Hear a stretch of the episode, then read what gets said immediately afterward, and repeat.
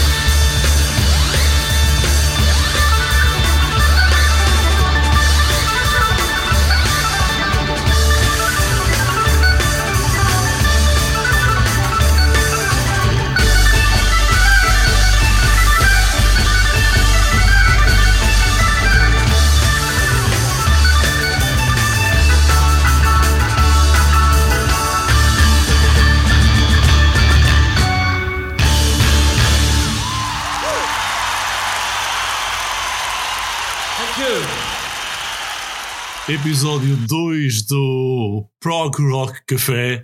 Eu sou o Jorge Pinto, sou o vosso anfitrião e estamos já sentados numa das mesas disponíveis no Prog Rock Café à conversa com o Vítor Ferreira. Vítor, boa noite, obrigado por teres disponibilizado para, para estares connosco no Prog Rock Café. Como é que estás? Olá, boa noite. Estou ótimo. Estou ótimo e é um prazer estar aqui mais uma vez. Muito bem, o prazer é todo nosso de te ter connosco uh, e trazer aqui todas aquelas experiências e conhecimentos que nós tanto gostamos de partilhar a propósito do prog rock. Esta noite abrimos com um dos melhores momentos de Emerson Lake and Palmer, uh, o trio que nasceu em 1970 em Londres uh, e que gravou este Welcome Back My Friends to the Show That Never Ends, Ladies and Gentlemen, que é assim, o título é longo, mas é, no segundo álbum ao vivo, um, que se chamava, se não estou em erro, não estou mesmo, era o Brain Salad Surgery. Era um triplo álbum fantástico, tinha uma capa absolutamente genial. Um, lá estamos mais uma vez numa, numa alusão à magia dos trabalhos gráficos das capas, Vitor, como é o caso deste.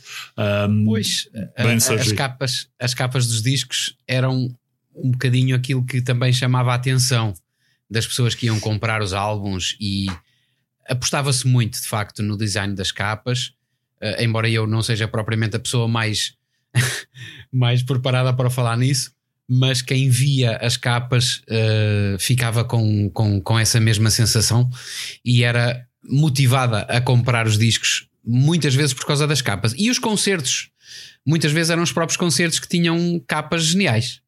Exatamente, tens toda a razão. Estou em acordo completo contigo.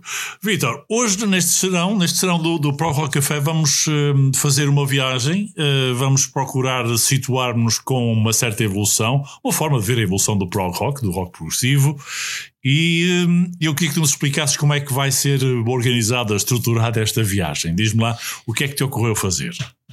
Bom, o que me ocorreu fazer hoje foi, foi trazer assim uma, uma perspectiva cronológica do prog rock para que as pessoas pensem que, ou não pensem por, um, por, por outro lado, que o prog rock está morto ou que está fora de moda. Pelo contrário, eh, eu acho que o prog rock eh, teve de facto a sua época áurea nos anos 60, finais de 60 e 70 do século passado mas deixou uma herança incalculável em termos de influências. E hoje há quem ainda quer continue a fazer prog rock, quer continue a ir beber a essas fontes para produzir coisas completamente novas. Aliás, o prog rock nasceu exatamente da necessidade de se criarem coisas novas. E felizmente, em termos musicais, continuam a fazer-se coisas inovadoras, continua a haver experimentalismo e é evidente que já não se pode pensar como se pensava há, há 50 anos atrás, mas uh, hoje também existe uma, uma veia progressiva e progressista em muitos dos, dos músicos de rock. Sim, sim, sem dúvida. Essa, essa é, é, também a imagem que eu, que, eu, uh, que eu gostaria de veicular ao longo de, destas um, reuniões no Pro Rock Café. A primeira uh, música da tua playlist de hoje, uh, quando eu ouvi, não fiquei muito enquadrado no, no propósito no propósito para colocarmos aqui no Pro Rock Café, que procura falar sobretudo sobre música de rock progressivo. Depois, um, acendeste-me uh, uh, realmente a, a luz, passa a expressão, para a, a, importância dela estar de facto integrada no contexto da história do Pro Rock Café. Um, e porque muita gente uh, não, não imagina que uh, tudo começou a partir desta altura. Um, eu também fui depois estudar aquilo que tu me comentaste e de facto um, fiquei surpreendido. Como é que tudo isto começou, a raiz de tu teres ido buscar a primeira da playlist de hoje? A, a raiz começou exatamente nessa ideia de que era preciso experimentar coisas novas. E normalmente nós estamos habituados a ouvir falar nos Beach Boys como uma banda de êxitos de verão, êxitos relacionados com o surf, enfim, com a praia, com, com a diversão. Mas uh, os Beach Boys em 1966 fizeram uma experiência inovadora especialmente ao nível dos efeitos de som e das técnicas de gravação, uh, num álbum que ficou muito ligado ao início da história do rock.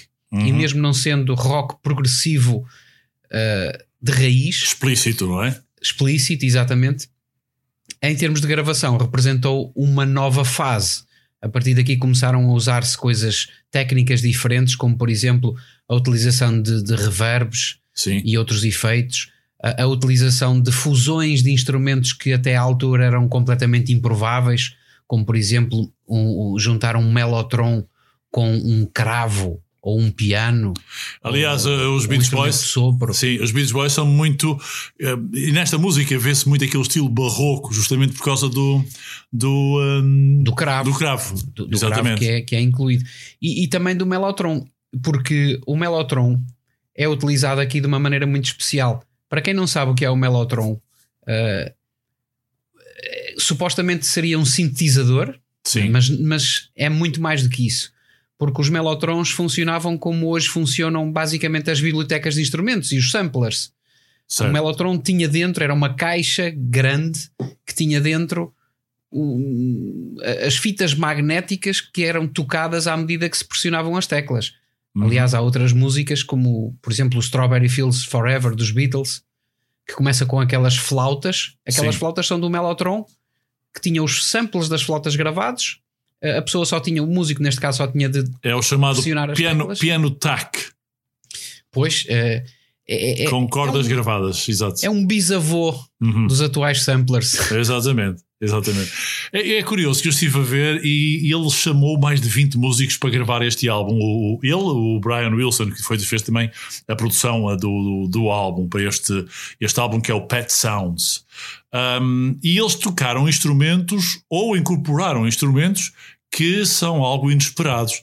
Eu estive a ver que eles foram buscar sinos de trenó, foram buscar sumo, copos de plástico do sumo de laranja, um, foram buscar a trompa francesa, o acordeão, um, enfim, e este tal uh, piano com as cordas gravadas, com as, as fitas gravadas, que era um, um sampler, digamos assim. Um, isto, é, isto é realmente bem inovador e é bem progressista, Vitor. É, e a música que vamos ouvir é uma das músicas em que se usa exatamente o trenó, os sinos de trenó, Sim, sim. os copos de plástico e o, o cravo e também a. Portanto, usa- usa-se ali Sim, toda sim. uma série de coisas. Mas tem mais, tem mais, tem mais. Lógico, a bateria tem também clarinetes, flautas, uh, tem uh, guitarras de vários tipos de guitarra. Uh, o acordeão, há a guitarra baixo e a guitarra solo normal, há um vertical baixo. Enfim, é, é uma produção muito diferente daquilo que na altura estava a fazer e de facto este experimentalismo dos um, Pet Shop Boys também me surpreenderam. Esta Dos Beach música, Boys, neste dos. Beach Boys, desculpa, desculpa. Estava a fazer. Os Pet Shop Boys são outro tipo de São experimentalistas. instrumentalistas, exatamente. Mas a sofisticação musical desta canção, agora voltando a, a este foco, ela é demonstrada de facto também até pelas partes vocais, em contraponto e um centro de tons, de voz e, e notas de música muito, muito especiais. Um, foi considerada uma das melhores canções de sempre, está entre as 500 melhores uh, da revista Rolling Stone, um, uma das 100 melhores pelo uh, Rich Chappelle, uh, a Billboard também a classificou como uma das 100 melhores de sempre e um, que e também chegou a ser- considerada, de acordo com um, grandes, uh, grandes críticos como o Jim Fusili da revista Salon, como uma canção tão, hum, ou tão bem escrita que uh, canta por ela mesma, ou canta sozinha, digamos. Aliás, eu não sabia disso, não sabia que estava entre as 500 canções de sempre, mas há uma coisa que eu noto neste God Only Knows dos Beach Boys, que é a progressão de acordes, é algo que, que está muito bem enquadrado com a letra e, na minha modesta opinião, eh, é mesmo uma das melhores músicas da história da humanidade. É uma das músicas mais românticas, mais sentimentais de sempre e ao mesmo tempo uma, uma canção muitíssimo bem escrita, como tu, como tu disseste. Vamos ouvir. A seguir voltamos para a continuação da playlist do Vitor Ferreira no Pro Rock Café, episódio 2.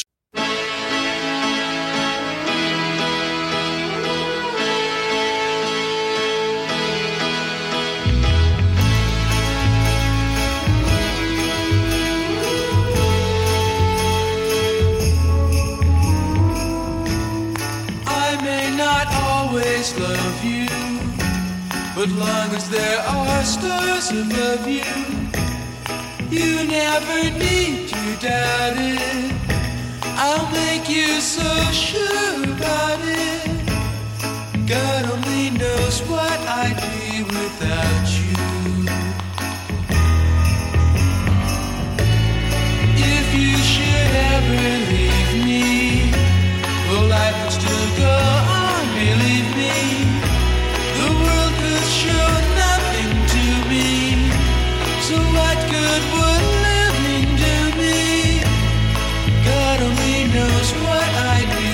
be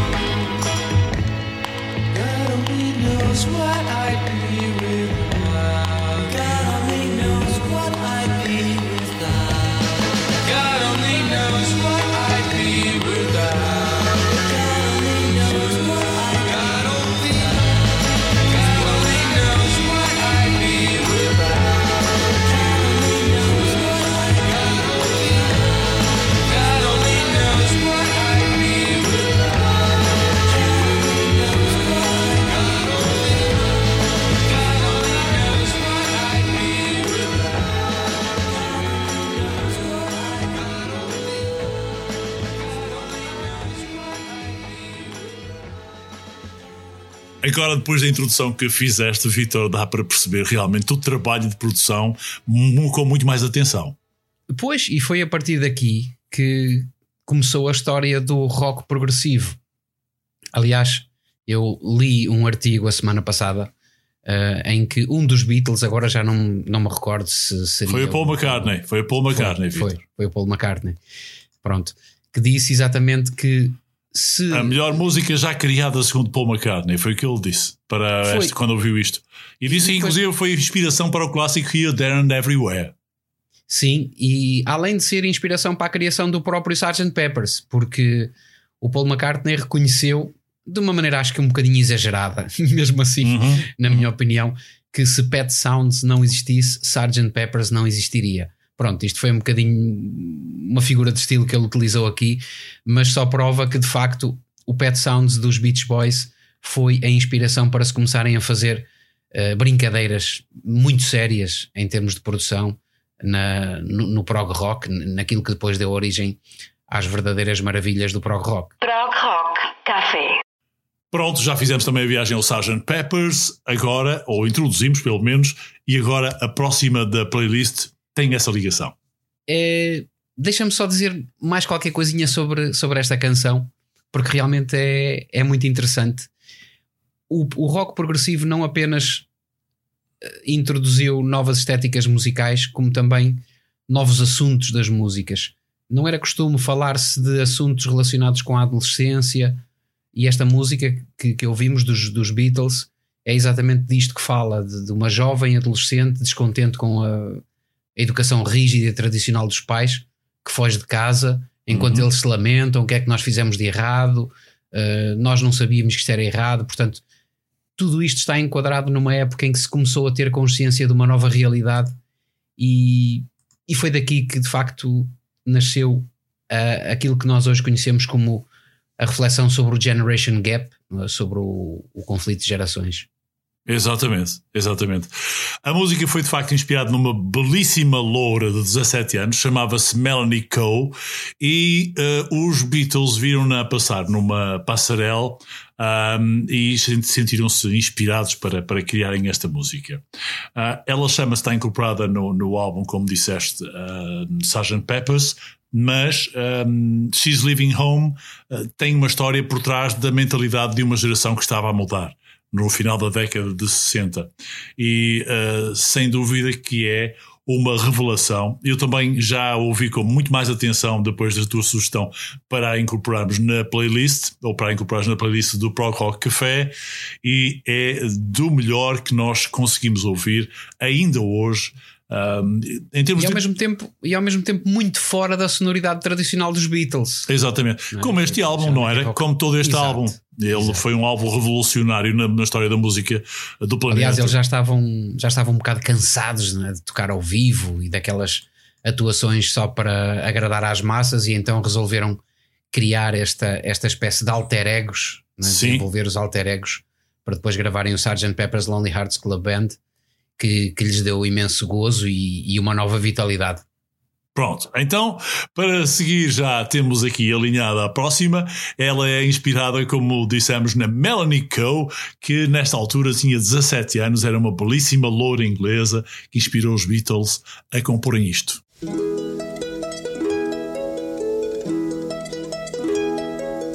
Wednesday morning at as the day begins. Silently closing her bedroom door, leaving the note that she hoped would say more. She goes downstairs to the kitchen, clutching her handkerchief. Turning the back door key. Stepping outside, she is free.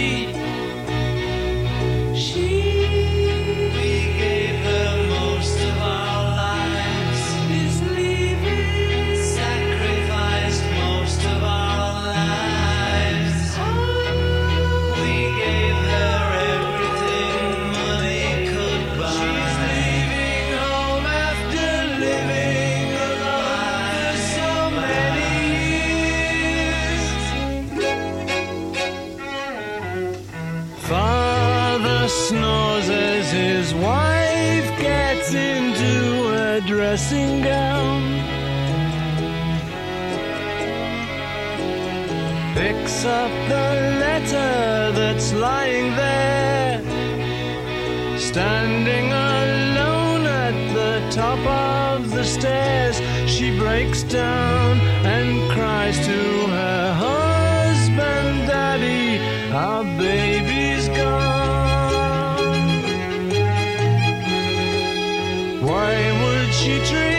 us so thoughtlessly? How could she do this to me?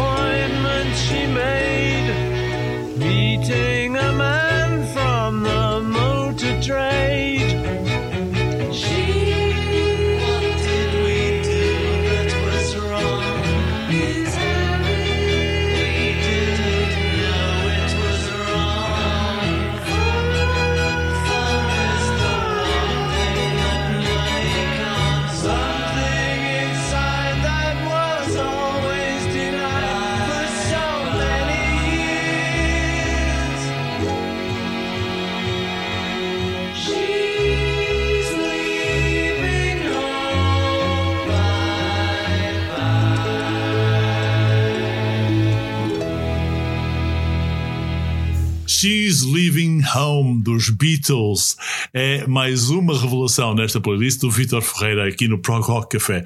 Vitor, hum, aproveitas que queres tomar mais alguma coisa? Estás bem para já? É, para já estou bem. Para já estou bem. Acho que esta música é um autêntico tónico. Sim, sim, sim, exatamente. Pronto, agora eh, nós já, já chegamos ao final da década de 70 e a próxima ah, possivelmente já nos vai transportar para outra década. É verdade. Uh, vamos ter, vamos ter uh, outra, outra música um, que já pertence a outro universo em termos de construção musical e já está bem enquadrada no rock progressivo dos anos 70, Uhum. bem naquela fase em que se faziam. Em, em que o rock progressivo já estava maduro, não é? Sim. A fase em que tínhamos Sim. os Genesis, os Jethro Tull, os Camel e também os Manfred Mann's, uh, Manfred Mann's Heart Band, uma banda que eu conheci também muito pequenino e que, uh, me- que, que traz esta música Spirits in the Night do álbum uh, qualquer coisa and, and uh, Nightingales and Bumbers. É Exatamente, isso. exatamente, tens razão. E este, este disco é. Não é. Não é dos que eu gosto mais dos Manfred Mann, mas a minha música preferida dos Manfred Mann está nele. E é mesmo esta, Spirits in the Night. Exatamente por eh, ter aquela mistura entre o rock, os blues eh, e também já cheira um bocadinho ali a balada psicadélica. Tem, E tu tem sabes- mesmo. Ó Vitor, e d- diz completa o raciocínio que eu depois vou tirar mais É uma. isso mesmo, é isso mesmo. A- a- a- aquela sonoridade muito psicadélica Uhum. eh, do, daquele piano elétrico e dos sintetizadores. Há toda uma inspiração ali. Pronto, é uma música que também fala um bocadinho de- de- do subconsciente e do interior e, de- e faz uma- um bocado uma brincadeira com isso. Mas de facto, os Manfred Mann's Heart Band conseguiram criar aqui uma sonoridade eh, muito típica. Que eles aliás, eles eram dos, dos grupos que também utilizavam muito bem os sintetizadores. Mais um grupo britânico, por sinal. Sim, sim, exatamente. Mas antes, deixa-me dizer que esta música apareceu pela primeira vez gravada pelo Bruce Springsteen em 1972.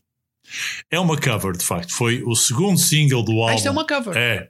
Foi o segundo single do álbum Nightingales and. Bombers. É, é, é- é espetacular. Um, e eles revolucionaram a versão da música porque um, vamos ouvir agora um pouco do- da, da- da parte final da, da música do Bruce Springsteen, do original do Bruce Springsteen, deste uh, Spirits in the Night. Uh, e depois vamos perceber, embora está em fundo, como agora estamos a perceber, mas depois vamos compreender melhor a evolução que a música teve na Manfred, Mann, Manfred Mann's Earth, Earth Band um, e ao mesmo tempo foi o segundo single desse álbum fantástico Nightingales and Bombers. Era o álbum que também tinha o Blinded by the Light, aquele álbum fabuloso, aquela música fabulosíssima, talvez a mais conhecida do, do- desse, desse mesmo trabalho dos Manfred Mann. Um, Vitor, esta, esta é daquelas hum, coisas que nós vamos buscar ao baú, mas que faz parte da, da história das músicas que constroem toda a evolução do rock progressivo. E de facto, o Bruce Springsteen não, não andou nunca por estas andanças do rock progressivo, ele é um, é um old school rocker, sem dúvida, mas. hum, Com, com ligações muito fortes também ao country, Correto. country rock. Correto, e aos blues, exatamente. Exato. Ah, mas ela depois apareceu realmente aproveitada e, reinventada em 1973 neste álbum dos Manfred Mann's Earth Band, Nightingales and Bombers. Deliciem-se.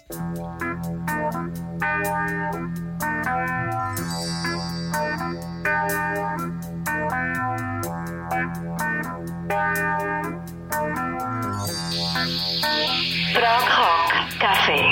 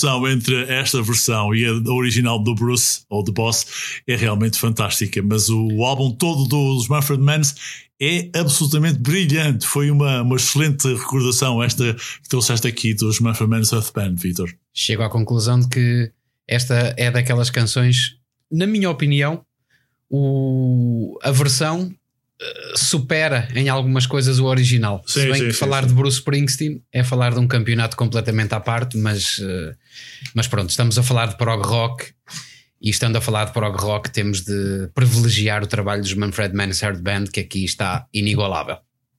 Evidentemente que está. Eu não vou deixar de, de referir esta em muitas das eh, tertúlias sobre prog rock que tenha com os amigos. A próxima é uma das músicas que apareceu em 1977 do álbum Even in the Quietest Moments. Já devem perceber de que estamos a falar do, uh, do Supertramp. Mas eu vou passar a palavra ao Vitor porque ele tem uma história para vos contar.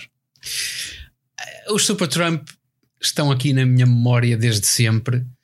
Uh, o álbum Even in the Quietest Moments é um dos álbuns mais progressivos da banda, pelo menos a, a- a faixa que vamos ouvir é um exemplo que eu acho Uhum. brilhante do, do rock progressivo. Exatamente porque a música obedece àquela estrutura em várias partes, eh, usa-se o piano e o sintetizador de uma forma virtuosa. E aquilo que eu, que eu sugeri foi passar não o original, que está gravado no, no álbum Even in the Quietest Moments, que, que é brilhante, mas a versão do concerto ao vivo em Paris. Sim, Uh, Sim. porque eu penso que as bandas de prog rock, em alguns, em alguns sentidos, tinham atuações ao vivo que eu não digo que superariam as, as gravações em estúdio, mas davam às músicas um, um sabor e uma dimensão completamente diferente. Esta canção, Fool's Overture, é um caso paradigmático, é, é, é um caso disso, porque uh, o, o Roger Hodgson toca ali piano de uma forma magistral e, e os sintetizadores, e depois as pessoas a baterem as palmas, e depois entra-se naquela, naquela parte mais melancólica e triste em que, o, em que ele canta e toca ao piano uh, da forma calma e tranquila que só ele sabe, e com aquela nostalgia própria da voz dele. E depois uh, temos ali o som do Big, do Big Ben, não é? De Londres, Sim, temos ali sim. Certos de E temos, e temos a alusão ao discurso do Winston Churchill. Um, we shall fight them on the beaches. Uh, e esse We'll never famoso, surrender. exatamente, esse famoso discurso da Segunda Guerra Mundial. Mas a parte que aparece como sample é aquela parte em que ele diz: We shall go on to the end, we shall fight on the seas and oceans, and we shall defend our island, whatever the cost may be, and so on, e por aí fora. Bom. E, e também tem uma outra curiosidade, Vitor. Na altura era possível nós, e agora também na compra de vinis, porque o vinil era muito maior, um suporte maior, percebemos ao detalhe o que é que estava lá representado. E neste álbum, não sei se tu sabes, diz, diz, diz, Vitor. o, o- o que eu não sei se era isso que tu ias dizer, mas este foi das primeiras coisas que eu ouvi em CD Hum, e tu podias perceber, mesmo no disco, porque foi um concerto extremamente bem gravado. Tu conseguias perceber eh, toda a panorâmica estereofónica de- do, do estádio onde as pessoas estavam, de que lado é que vinham certas palmas, gritos, sim, Uh, sim. percebias, enfim, era quase como se lá estivesses a ouvir a banda e Tinha uma, uma vibrações. capacidade eh, sonora imersiva, de facto, isso era. Sim, Mas o álbum em si, este álbum tem uma cover, tem uma capa, uh, in Even in the Quietest Moments, que tem um, aquele piano de cauda uh, na imagem e por cima do piano está na parte central o suporte da, da, da letra, uh, da, da, da pauta musical. e o título da música dessa pauta que lá aparece, aberta em cima do piano, Vitor, chama-se Fool's Overture. Mas as notas que aparecem representadas nessa pauta são da famosa The Star Spangled Banner.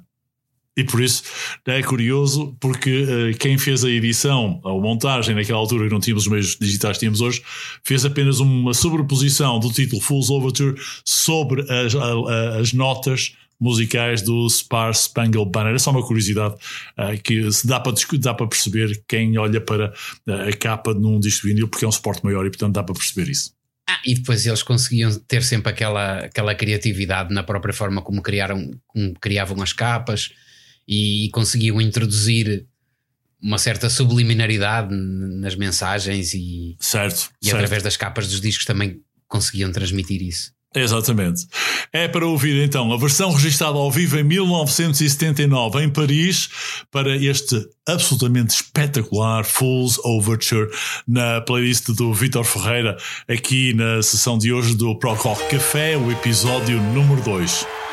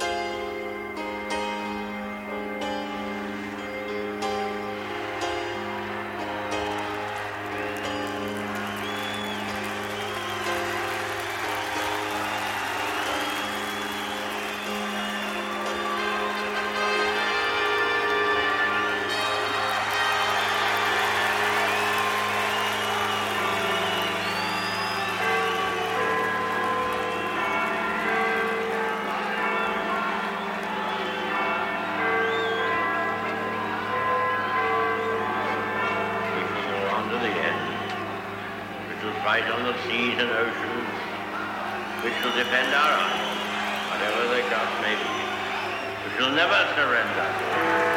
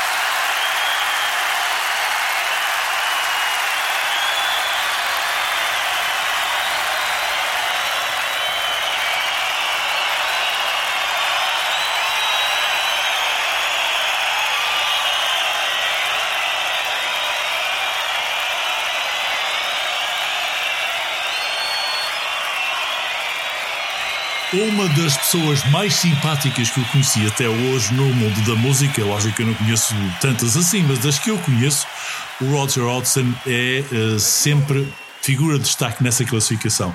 Eu vi uma vez a tocar ah, a solo, acompanhado de um senhor fantástico também, que é canadiano, e que esteve com ele num espetáculo no Cais de Gaia, e foi fantástico. Foi do melhor espetáculos que eu vi até hoje com Roger Hodgson. Aliás, é uma pessoa de uma simpatia, de uma simplicidade e de uma entrega ao amor e à paixão com que ele escreveu e com que interpretou estas músicas, ah, absolutamente incrível. Aliás, ele tem discos a solo absolutamente brutais.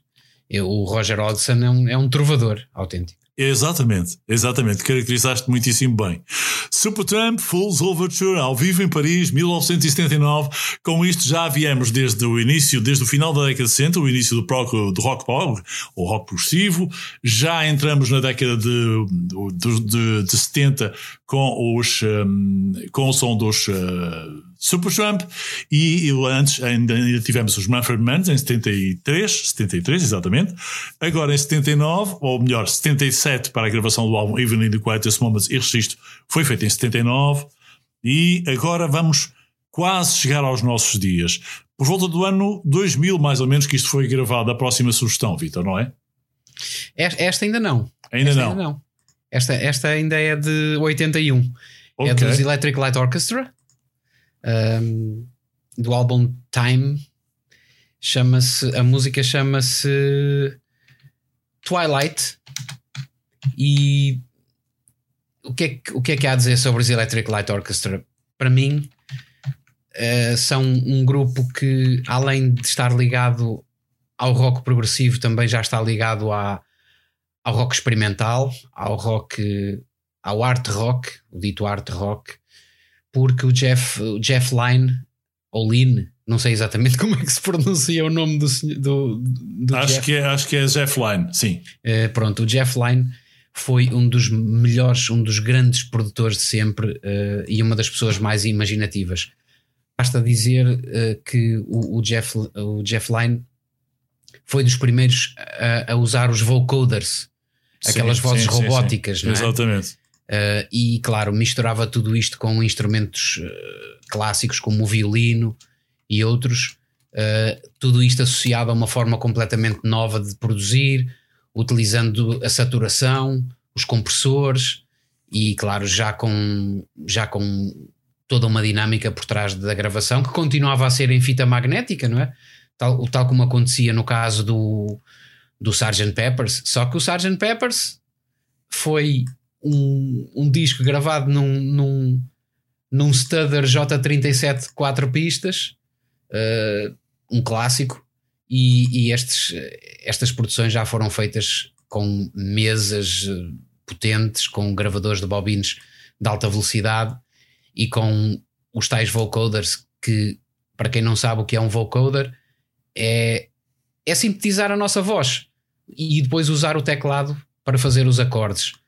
E se nós pensarmos em músicas dos Electric Light Orchestra, como por exemplo Mr. Blue Sky, nós vamos encontrar essa, esses vocoders. E aqui também, no início, não sei, não sei se vais passar a parte inicial do disco Time, ah, porque eh, a música Twilight propriamente dita começa com aquela melodia, não é? Tarararã. sim, Exatamente. Mas antes ele entra com, com uma alusão à, à música que no fundo serve de tema ao álbum, que é o, o 21st Century Man, Uhum. com a mesma progressão de acordes, embora de uma forma, numa reprise completamente diferente, mas depois explode não é? naquela, naquela eletrónica toda e, e começa, começa a, a dar uma mensagem como se fosse um, um extraterrestre Sim, sim, sim. e ouve-se aquela voz de robô e, e pronto.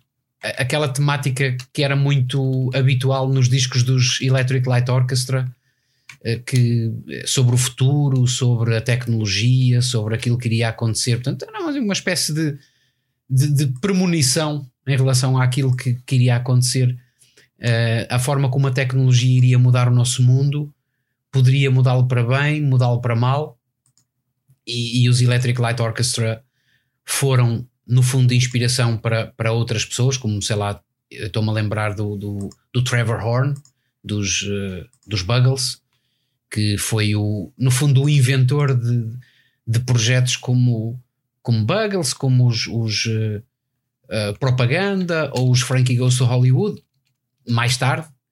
Mas só, só para termos uma ideia de como estes criadores do rock progressivo e do, e do rock experimental conseguem influenciar toda uma legião de músicos e de, e de, e de artistas que foram beber à inspiração que eles deixaram e, e o céu é o limite.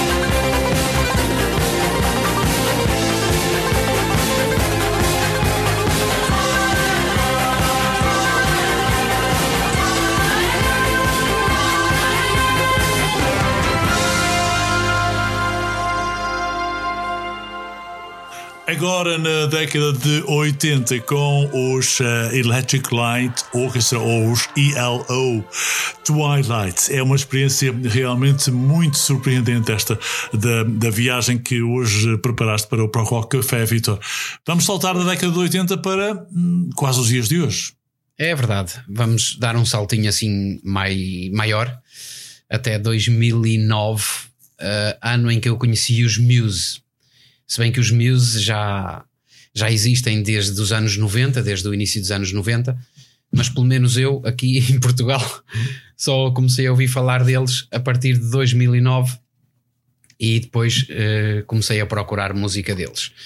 O álbum Resistance eh, e há mais dois álbuns que eu, que eu particularmente aprecio deles, que é The Origin of Symmetry e também o Black Holes and Revelations. São três discos fenomenais, do princípio ao fim. E aqui o, o Resistance, eh, mais uma vez, não é, o que eu, não é o que eu mais aprecio, mas é o que tem uma das faixas mais progressivas e, e mais interessantes dos Muse, que é justamente esta, esta música.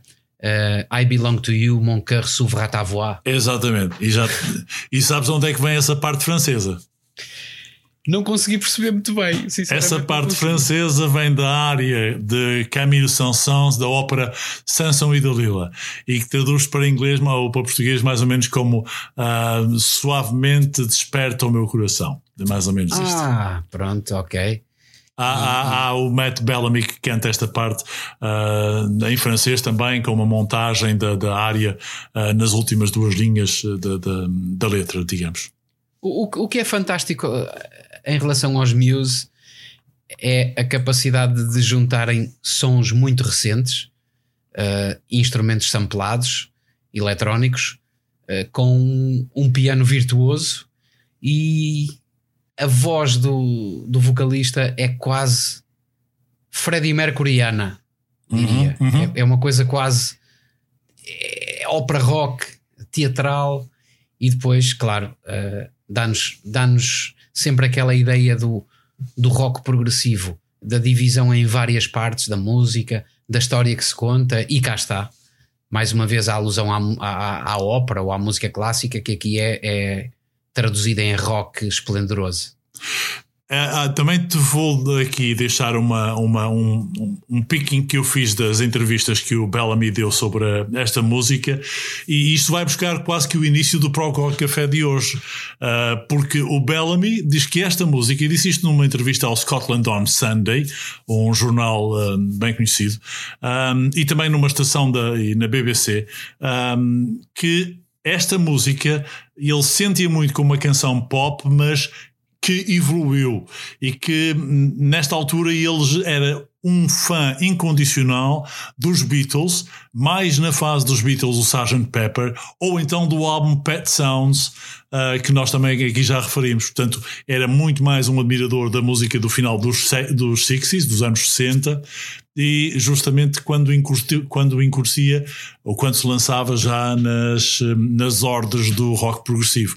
É É- curioso. esta- estas canções, lá está, quando nós começamos a ouvir coisas como o, álbum Sgt. Pepper, ou o White Album, o Abbey Road, uh, Pet Sounds, esses discos ainda hoje conseguem ser fonte de inspiração para artistas que produzem modernamente, Uhum. uh, produzem música moderna, porque fora tudo aquilo que, que foi feito e a inspiração que, que se encontrou, e independentemente daqui, dos métodos que eles usavam, e, e, e- eles próprios admitem que muitas vezes recorriam a drogas, mas lá está, independentemente do mal que faz, eh, às vezes essa substância liberta processos subconsci- eh, subconscientes que permitem autênticos orgasmos criativos e, e- e o- esses discos são, são mesmo isso, orgasmos de, de criatividade. Gostei dessa, gostei dessa. Orgasmos de cri- criatividade. e, e cada uma das faixas era um orgasmo, praticamente. Portanto, isso era múltiplos orgasmos num disco Múltiplos. destes. orgasmos múltiplos. Cada um destes LPs.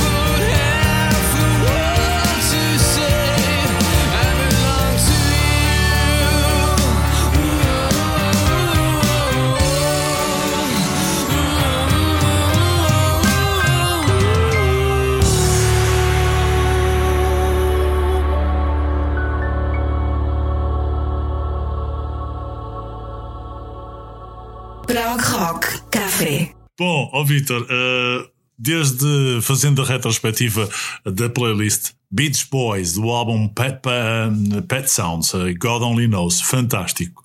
She's Leaving Home, em, eh, em honra a uma famosa eh, loira das passarelas inglesas em 1966 aqui para o álbum Sgt. Pepper's dos Beatles. Depois a Manfred Mann's Heart Band com a sua re- recover ou cover do Spirits in the Night, do original do The Boss. E é este Fool's Overture inspirado muito naquela, eh, naquela viagem pelos, pelos acordes eh, da- da- do, do Supertramp que, que, nos, que nos levavam realmente a imaginar eh, coisas muito, muito fora do normal. Os Supertramp foram realmente uma banda que se destacou de todas as outras quando apareceram na década de 70. Eram muito julgados pela capacidade clássica de tra- que traziam ao rock, não era? Ah, e, e- também pela capacidade de, além de fazerem es- experimentalismo, música de qualidade muito erudita, como o Fool's Overture ou, Uhum. ou- ou outras, o School, Sim. ah, além disso, eram capazes de fazer músicas que toda a gente cantava e que e, e aproximar-se do público de uma forma muito interessante. E músicas que ainda hoje fazem parte de- de- das playlists de toda a gente, É, novos e, sem e dúvida. Tantas, tantas, tantas. Ah, e agora vamos para a última. A última é uma sugestão minha. Eu vou apenas falar aqui de uma introdução que é, é- é- é- é recomendável que tomem nota deste nome. Ah, Pliny, tal como se lê, Pliny, ah, que é de origem, este nome foi adquirido pela origem da avó, que era italiana. Ele é australiano, nasceu em 92, é um guitarrista e também é, é compositor, e começou a lançar-se na música com o pseudónimo de Alcione. Isto na altura quando eu tinha uma, uma banda. Mas depois lançou o seu próprio trabalho. Eu já o estive a ouvir em algumas entrevistas esta semana, no Prog Rock Notes, por exemplo, um conhecidíssimo podcast também. E, e ele começou a fazer experiências como tu fazes em tua casa, com uma guitarra sozinho, ligado a um teclado, ah, ligava ao computador. Na altura tinha um, um, microfone simples eh, ligado por USB ao computador para gravar e, e fazia, sem grande produção, fazia as gravações daquilo que atribuindo um bocado mais de destrução às guitarras e começou a enverdar no início por um, se quisermos, um, rock progressivo mais metálico. Mas ele acabou por se tornar num virtuoso. A ponto de, em 2017, o Steve Vai descreveu como o excepcional futuro da guitarra. E vocês vão perceber porquê. Vitor, é a recomendação que eu deixo, ou a quem nos está a ouvir, ouçam qualquer um dos dois álbuns dele. O primeiro de 2013 chama-se Other Things and Sweet Nothings e o de 2015 é The End of Everything. Qualquer um deles hum, são álbuns de uma mestria absolutamente indescritível. Eu fiquei mais surpreendido e muito mais encantado do que quando ouvi Satriani ou Steve Ray Vaughan ou Steve Ray, enfim, uh, é, é, é uma descoberta eh, impressionante. Seguramente que tu também irás partilhar essa opinião. Eu espero que você que está aí desse lado, aqui também no Prog Rock Café, uh, se, sinta, se sinta como nós, absolutamente uh, perdidos nas viagens que esta guitarra nos deixa. Pliny, para ouvir, Vitor. Já tinhas ouvido falar? Não, sinceramente não. Então vais, É, é a primeira vez. Vais uh, dizer. Aliás, estas coisas são mesmo assim, são, são para descobrir. Exatamente. Vitor, olha, vou agradecer por ter estado aqui sentado comigo no Prog Rock Café. Uh, vamos voltar aqui proximamente a estar, a estar juntos e uh, obrigado por nos teres feito esta, proporcionado esta viagem com descobertas absolutamente memoráveis e muito enriquecedoras da nossa cultura sobre o melhor género musical de sempre, segundo, enfim, aqueles que mais gostamos do Prog Rock, como, como é lógico. Obrigado eu mais uma vez por, eh, pelo convite. É um prazer e vai ser sempre um prazer voltar sempre que, sempre que quiseres aqui ao podcast. Continuem a ouvir bom rock, boa música e, e continuem bem. Grande abraço. Grande abraço e até à próxima. Fiquem com Pliny. Neste caso é o seu último. Chama-se. Ora bem, se não estou em erro, não, não estou. Chama-se. Kind